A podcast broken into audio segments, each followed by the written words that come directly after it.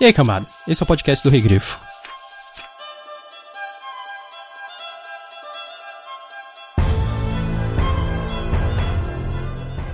Distintos senhores, pedimos humildemente que nos deixem em paz e não falem conosco. Somos ladrões decentes, não políticos.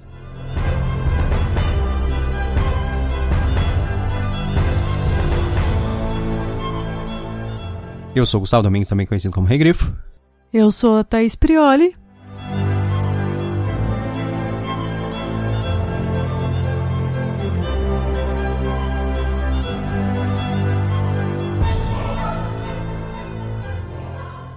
E hoje nós estamos aqui para falar sobre O Último Desejo do livro O Último Desejo do Andrei Sapkowski, que é o último conto do primeiro livro da saga do bruxo Geralt de Rivia. E também o último A Voz da Razão. Ele é integral sempre, A Voz da Razão, para quem está acompanhando e se lembra aí é o, os interlúdios que tem, né, entre os contos, na verdade, que eles vão adicionando informações sobre. E na verdade, a voz da razão final, ele me traz uma conclusão para como se esses interlúdios fossem um conto em si só, né? Como se, se você juntar todos a voz da razão, se torna uma história própria. É, nós voltamos depois de duas semanas de férias. é, eu ainda tô de férias dos vídeos, pelo jeito, né? Mas só falando sobre o conto, ele é durante uma pescaria à beira do rio. O Geraldinho Jaskir, que está aparecendo constantemente, acha um frasco com uma criatura estranha, que ataca o Jaskir. O bruxo leva o bardo gravemente ferido até a cidade mais próxima, onde ele, eles precisarão da ajuda de uma poderosa feiticeira. E no A Voz da Razão, ele vai encontrar os cavaleiros, que ele encontrou já em A Voz da Razão anteriores. Sim, ele vai ter um confronto final com eles, né? Exatamente. Não vai ficar só naquela expectativa. Sim. Thaís, o que, que você achou desse conto? Eu gostei. Ele é um bom conto, mas não sei, eu acho que talvez eu esperava mais dele por ser o conto que deu nome ao livro. E certo. você? Eu gosto. Eu acho que ele tem muitas cenas boas, apesar de eu achar ele um conto meio longo demais. Eu acho que ele podia ter umas partes cortadas ali e tal. Infelizmente, a parte de romance é meio enrolada desse, sabe, criar o desenvolvimento do, do personagem, porque a gente sabe, né? Isso não é exatamente um spoiler, porque tá em todas as histórias.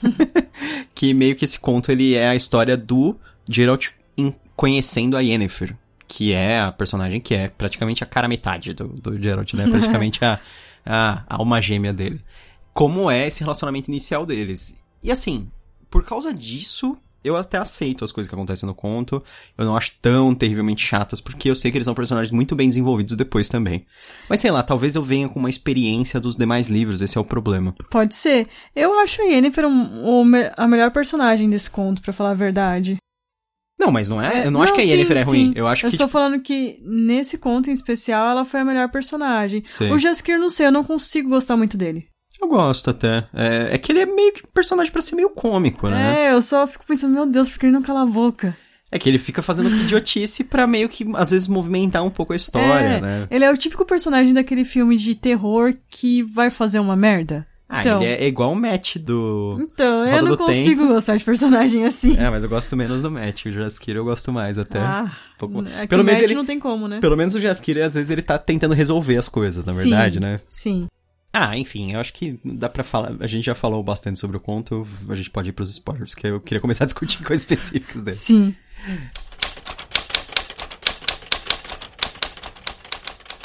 Eu, quando anseio realmente por algo, não fico sonhando mas ágil, e sempre consigo o que desejo.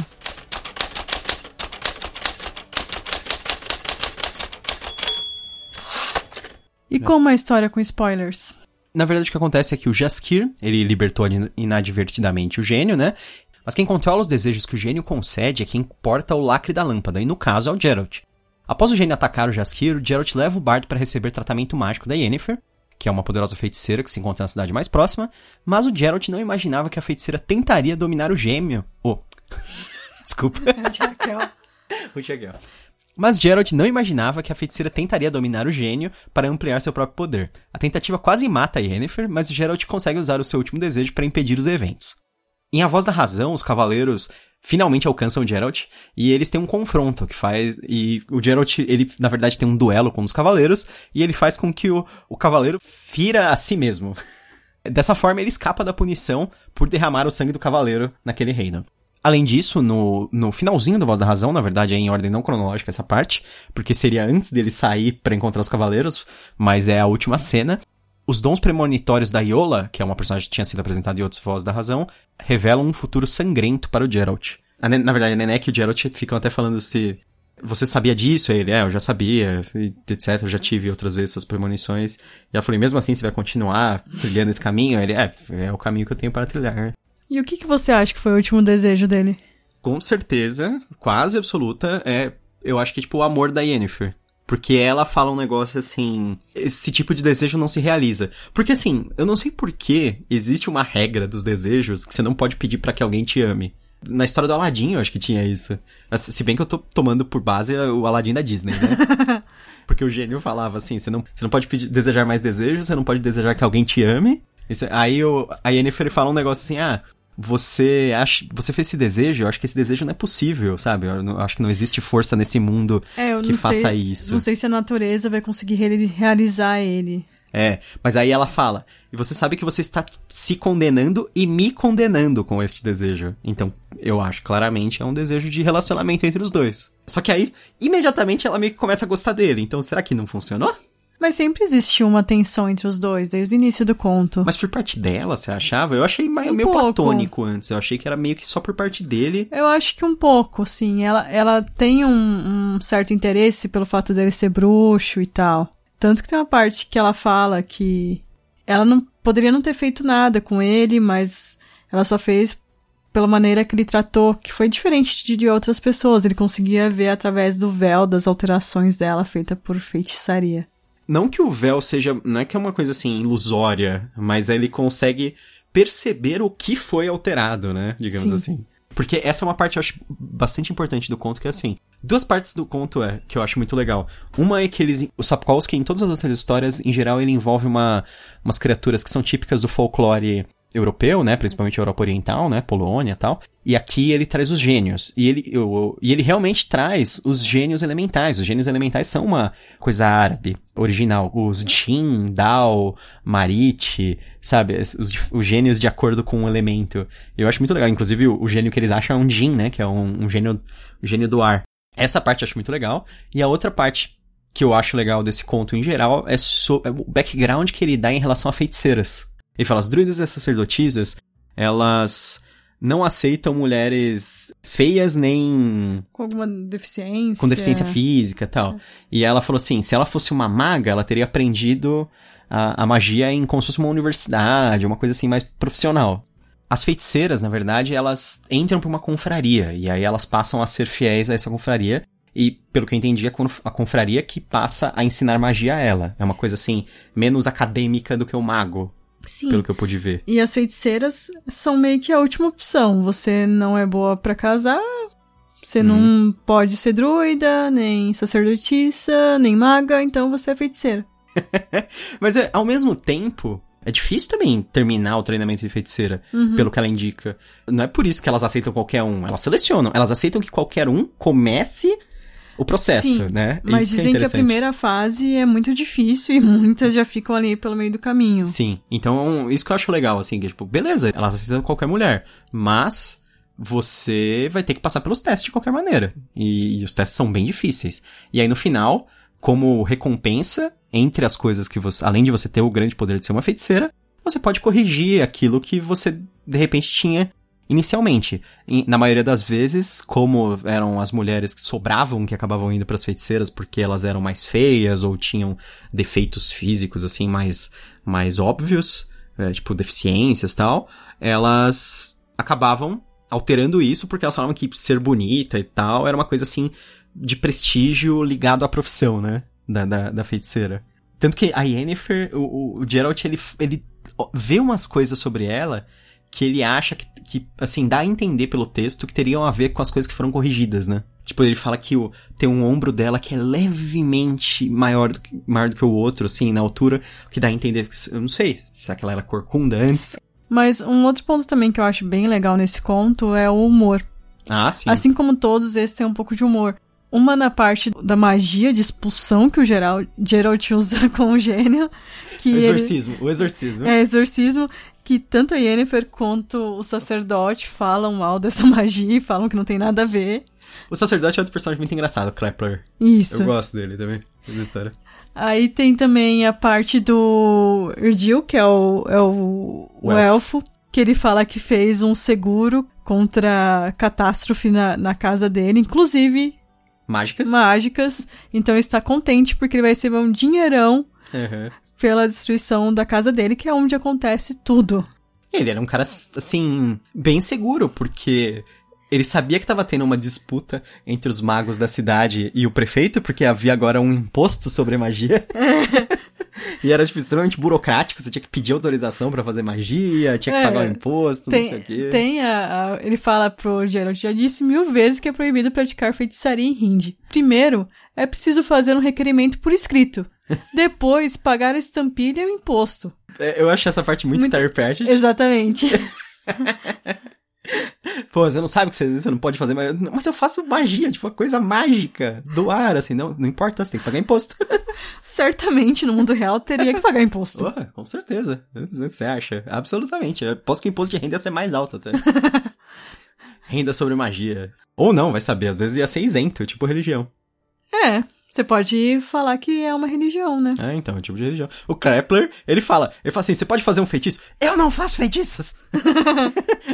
eu, eu, eu oro pra, para o meu Deus, para me conceder. Aí ele assim, mas você consegue manter o portal aberto ou não? Sim, consigo. e o Krepler usa uma magia de armadura divina. Que quando ele fala assim, peraí, É. peraí, que eu, eu, eu vou fazer só um, um negócio de segurança aqui pra mim. Aí É ele tipo faz uma bolha de segurança, uma né? bolha de segurança e fala assim, é, caso o portal exploda, É que o Geralt fala uma hora que ele também, a primeira vez que ele vai usar o portal, que é com a Yennefer, ele fala que ele já viu uma pessoa atravessar um portal, mas não chegar inteira do outro lado. Nossa, Foi cortada ao meio. Eu já pensei nessas situações, assim, de magia teleporte ou portal teleporte. Por- se você encerra o portal, a pessoa não se corta. Não ficaria corta. Se ela não atravessou totalmente, provavelmente. É. Tirando aquela... Tem uma cena muito engraçada do esqueleto do He-Man, que ele entra num portal, que é tipo um espelho, e ele entra, e depois ele tira o braço, e aí ele usa o próprio braço pra quebrar e entrar no portal ao mesmo tempo. Tipo, ele, ele sai e destrói o portal ao mesmo tempo. Ele entra É que e ele é destrói muito o portal rápido. ao mesmo tempo. É, exatamente. É muito rápido. É, mais Tipo rápido do que o, o, vid- o vidro quebrando. Exatamente. Excelente, esqueleto. E no A Voz da Razão, a gente vê que realmente ia culminar, que é a briga entre os cavaleiros, que o Geralt fica zoando ele em vários Voz da Razão Ah. anteriores. Eles ficam indo lá encher o saco, É. né, também. Ficam fazendo, indo lá sem ter o porquê, né? É, eles querem que ele vá embora, eles querem que... Sei lá, um monte de coisa à toa. Sendo que ele tá se recuperando, né? Ele tava, tipo, doente, Doente. né? Doen ferido, né? Ele tava convalescendo mesmo.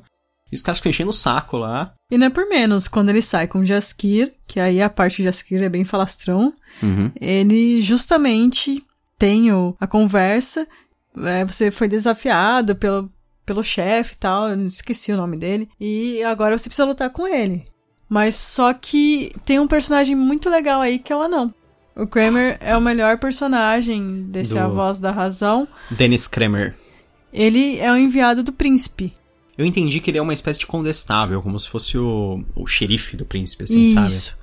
E apesar de dessa ordem ter, ter uma certa autoridade, ele ainda tem uma autoridade superior. Tem até a parte que ele fala dos perjuros, que ele fala assim, você sabe que eu odeio perjuros e, e o príncipe me autorizou a punir eles na hora, instantaneamente, né? Sim. e uma das regras pro Geralt é, ele não pode acertar a espada no outro cavaleiro. Sim, ele não pode ele encostar no outro cavaleiro. Isso é a espada dele. E o que ele faz, ele consegue fazer com que o cavaleiro encoste a própria espada nele mesmo. Na verdade, ele meio que fica se defendendo. É. E aí ele espera uma oportunidade do cara tentar proteger o rosto, que o cara levanta a espada assim na altura do próprio rosto. Ele simplesmente bate com toda a força na espada do cara, pro cara, tipo, enterrar a própria espada no rosto, né? Porque ele tinha duas opções. Uma, ou ele não aceitava e era preso e sofria torturas. Uhum. Ou então, ele ia, lutava e não podia ferir o cara. Se ele ferisse, também ia ter praticamente o mesmo fim. Não, é, é- Na verdade, o cara falava assim, ah, deixa ele te imobilizar, sabe? E ti- aí ele, é, quer dizer, me ferir, né? É, aí ele, é, Aí ele falou assim, ó, nas duas situações são uma merda, porque em uma eu vou ser enforcado, na outra o cara vai me ferir gravemente. Então, ele falou, ele falou então, dane-se. Aí ele fala assim, então vamos, vamos lutar, vamos... Aí ele vence o cara dentro das regras do anão, tanto que quando ele vence o outro, o capitão, o capitão dos cavaleiros lá fala assim, prendam-no! Aí o anão, não, não, não. Ele cumpriu as regras, ele não acertou a espada dele no, no cavaleiro. Aí ele, não, não, não, mas ele tá ferido, ele tá desfigurado. Ele, não, isso vai fazer bem para ele. ele todo, todo cavaleiro precisa de uma cicatriz. Tem até tem a excelente frase do, do é. Kramer. Um cavaleiro sem cicatriz é uma piroca, não é um cavaleiro. Não sei porquê, tipo, pirocas não têm cicatrizes, talvez. Tomara que não. Mas é muito estranho. Mas é engraçado, assim, porque é mais espontânea essa situação. Tem uma parte que tem um outro. Que tem um outro xingamento bizarro também, que é aquela do. Que ele, que ele fala pro Jaskier, você é tão. Você ah, serve. É a primeira. Uma das primeiras frases, você é um pescador. Você é um pescador assim como. Você é um pescador assim como o cu de uma cabra é um trompete. que ele, fala, ele quer falar que, que, o, que o Jaskir é um pescador horrível, né? Uma merda. Tipo, serve é que eles ficam discutindo, né? Que até o Jaskir fala assim: não, mas quando você dormiu, eu troquei sua isca. Ele fala que ele trocou a minhoca por uma, uma gralha morta só pra ver a cara do Geralt quando ele puxasse tivesse uma gralha morta dentro. Aí ele assim, mas aí o, o bagre gigante quis comer a gralha morta. Essa situação é muito boa. Mas, só fazendo um balanço, qual você acha que tenha sido o seu conto preferido? Putz! Nossa, falando agora, sim, difícil, viu, Thaís? Vou deixar você pensando, eu já falo que o meu foi um grão de velocidade. Talvez porque eu goste da história da Bela e a Fera, e isso me fez ler o livro também original, em uhum. inglês, não original original porque eu não falo francês, mas em inglês arcaico. pra ver a história. Eu recomendo para você, se você gosta da história da Bela e a Fera, que leia, porque é muito diferente do que nós conhecemos. Puta, é difícil. Eu acho todos, todos eles bons por diferentes motivos. É, então, esse foi mais porque foi de uma história que eu gostava, mas todos são muito bons. Eu gostei muito também do. O Bruxo, que é o primeiro, eu acho um dos melhores contos, só que ele é um que não tem comédia nenhuma. É. Ele é meio que super sério, ele segue muito o modelo Conan e essas coisas assim. Eu gosto muito do, do Confins do Mundo porque ele é um dos que tem mais comédia. Ele tem o Jaskir e tem o Geralt também. Acho que o meu predileto é Confins do Mundo, que foi o último porque é, ele envolve a história do envolvimento com os elfos, aquele negócio dos elfos estarem em, em, extinção, assim, tá no fim da vida. Isso é uma história muito interessante no, no universo do, do Witcher em geral. É, eu gosto bastante quando eles exploram essas histórias. É, uma questão de preço também, que é um grande jantar, é bem legal. É, é muito bom também. Eu gosto da questão de preço mais pelo significado, mais porque tem a ver com a grande o grande arco de história de todos os livros do Witcher. Ele é o que liga, né? Realmente uhum. todos eles. E no fim das contas, a gente discutindo, passando sobre os pontos desse conto, acabei gostando mais também do Último Desejo. Na minha opinião, não é o melhor. E o fato dele dar nome ao livro cria uma certa expectativa. Eu só acho que ele é um pouquinho comprido demais. Tirando isso, eu acho que muito bom o conto, assim, muito é, bom mesmo. Ele tem essa parte dos elfos também, que os elfos, só por ser elfos, já são tratados diferentes. Sim. Os anões a gente vê que nem tanto. Sim. Né? Pelo menos não nesse conto. Eles têm posição de poder. Tem algum anão que aparece no conto? Não, ele aparece só na Voz da Razão, né? O Dennis. É.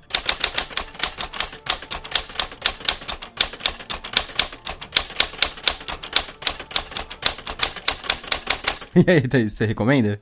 Recomendo. Eu recomendo, caso você goste do jogo, caso uhum. você esteja ansioso pra série, que ainda não tem muita previsão de lançamento. A gente sabe que vai ser 2020, mas quando? Não sei. Eu acho que se você gostou desse conto, que é cheio de humor, eu recomendo muito, como a gente já falou no episódio, Livros do Star Pratchett. A gente já fez o podcast do Pequenos Deuses, eu já li diversos livros dele, tem alguns livros que, lógico, é melhor você ter lido um antes, porque conta a história da mesma organização, igual o Guardas Guardas e o Homem de Armas, é melhor você ler o Guardas Guardas antes, mas ainda assim são livros únicos. Você pode ler o Homem de Armas sem ter lido Guardas Guardas, só é uma, uma experiência um pouco diferente. E você, você recomenda? Recomendo, com certeza. Porque a gente está terminando agora o livro, eu vou fazer a recomendação tanto desse conto como do livro inteiro, por ser um livro de contos. Mas se você gosta de outras histórias que são separadas em contos, como por exemplo os livros do Conan, do Robert Howard, você vai gostar bastante. E se você gosta do humor Terpesh, você vai gostar bastante também. Então, é, agora eu tô pensando assim, acho que eu entendi por que, que eu gosto muito do Witcher. Porque realmente ele parece uma fusão desses autores, assim, sabe? E o próprio Terry Pratchett era muito fã de Robert Howard, é, mas ele tinha um que é muito diferente. Ele fazia humor, mas era um humor mais escrachado, assim, claramente é, é humor tudo que tá ocorrendo. Nesse aí existe um humor dentro da história séria, e isso que eu acho sensacional, que eu acho, assim, muito mais difícil às vezes de fazer, talvez. Lógico que o humor não é tão engraçado quanto o Terry Pratchett, mas é muito bom ainda também. Então, eu acho que é um dos meus prediletos, com certeza, sim. E o engraçado é que muitas pessoas, já os fãs, falam assim: ah, os dois primeiros não são tão legais. Mas, por outro lado, eu já vi um bocado de gente falar que acha os dois primeiros muito mais legais. Então, é. eu acho que é. Eu achei bem legal. Então. existe uma dicotomia, assim. É... Muita gente fica de um lado, muita gente fica do outro, sabe? Ninguém fala, tipo, ah, é tudo ruim, nem é tudo bom. É só que. Não, eu acho tudo bom, na verdade, desculpa. É, às vezes a, a preferência, se você gosta mais de contos, de romances. Eu gosto mais dos contos, porque depois eu acho que ele se estende demais para contar a história, porque a história fica. É um mega arco o resto da história. Uhum. Mas é que a, a, outra história é muito épica. Realmente tem que ser contada daquele jeito. E já foi lançado tudo aqui no Brasil. Sim. Inclusive, recentemente saiu o último livro da série, e esse último livro, ele é um livro de contos também que é O Tempo de Tempestade. Esse livro, ele na verdade é uma compilação de contos. Inclusive, o primeiro livro que saiu lá na Polônia, ele era uma compilação de contos completamente diferente dessa que a gente está lendo. Uhum. Ele era o primeirão mesmo. Ele tinha contos desse livro, tinha contos do segundo livro, que é a Espada do Destino, e tinha contos do Tempo de Tempestade. Era tudo misturadão. Só que aí, o Sapkowski, ele quis fazer com que os contos tivessem uma ordem cronológica que apresentassem mais os personagens. Por isso que, por isso que a gente tá lendo aqui e ele apresenta os personagens na ordem. Ele, primeiro ele encontra o Jaskier, depois ele encontra a Yennefer quando ele já tá com o Jaskier, sabe? para você ver a ordem dos personagens que ele conhece. Ele fez isso de proposital. Só que aí, o que aconteceu? Esse último livro, ele acabou meio que ficando fora de ordem. Aquele, aqueles contos não se conectam de forma nenhuma com a, o grande arco de história do Witcher. Por isso que saíram todos os, os livros aqui. Os sete, na verdade, são sete livros, mas aqui saíram em oito, porque o, o, o último volume saiu é, cortado ao meio. É, porque parece que teve um, um problema na tradução e para não atrasar muito o lançamento, eles preferiram fazer dessa maneira, né? Sim. Depois saiu Tempo e Tempestade, que eram os contos que restavam do Witcher. Mas se a gente fosse fazer dos contos, daria pra fazer o segundo livro, Espada do Destino, e depois daria pra fazer o, Tempest... o Tempo de Tempestade. Os contos deles se passam antes do grande arco de história. Eles não se passam depois. Interessante. Enfim, mas eu recomendo muito toda a série. esse livro, esse conto, com certeza, nós somos bastante fãs do Witcher. Nosso próximo podcast vai ser sobre o conto O Homem Dourado, do livro Realidades Adaptadas, que é do Philip K. Dick. É o penúltimo conto do livro. Eu nunca vi esse filme. Tudo bem. Você já também viu? Não, não, não. Também não. A gente vai tentar ver o filme também, mas nem sempre a gente acha o filme para ver. Deixem sua opinião do que vocês acharam desse episódio, do Witcher. Estão ansiosos pra série? Eu não sei. Ultimamente o pessoal tá meio com o pé atrás aí com as séries de fantasia, né? Então. É, lembrando sempre que é uma adaptação, gente. É, sim. Vamos ver como vai ser então. Espero que vocês tenham gostado desse episódio. Até a próxima. Tchau, tchau. Até mais. E bem-vindos ao Canavial.